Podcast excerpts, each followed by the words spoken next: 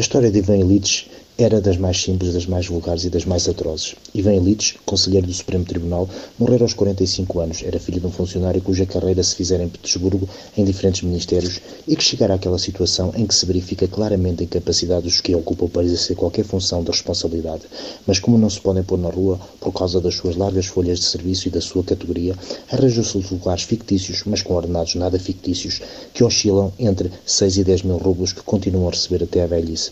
Assim acontecia com o conselheiro íntimo Ilia Efimovich Kolvaina, membro inútil de várias administrações inúteis.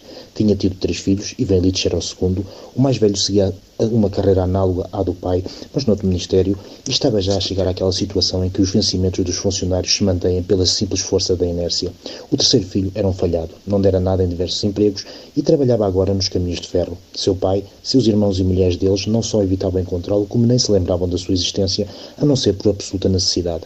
A irmã de Ivan Ilitch tinha casado com o barão Gref, funcionário português como seu sogro, Ivan Illich era a averrara da família, segundo se dizia. Era menos frio, menos meticuloso do que o irmão mais velho e menos arrebatado que o mais novo. Era um meio termo entre os dois, um homem inteligente, ativo, agradável e correto. Tinha feito os seus estudos na escola de Direito, como o irmão mais novo, mas ao passo que este não conseguira terminar a sua instrução e fora expulso no quinto ano, Ivan Illich terminara brilhantemente os seus estudos. Já na escola de Direito se mostrava tal como sempre havia de ser, um homem bem dotado, alegre, sociável, mas que cumpria sempre com rigor o que entendia ser seu dever. Ora, o dever era para ele o que como tal consideravam os seus superiores. Em criança não era adulador, nem o fora mais tarde, mas desde muito novo, como inseto atraído pela luz, sentia-se arrastado para as pessoas que ocupavam uma elevada posição mundana.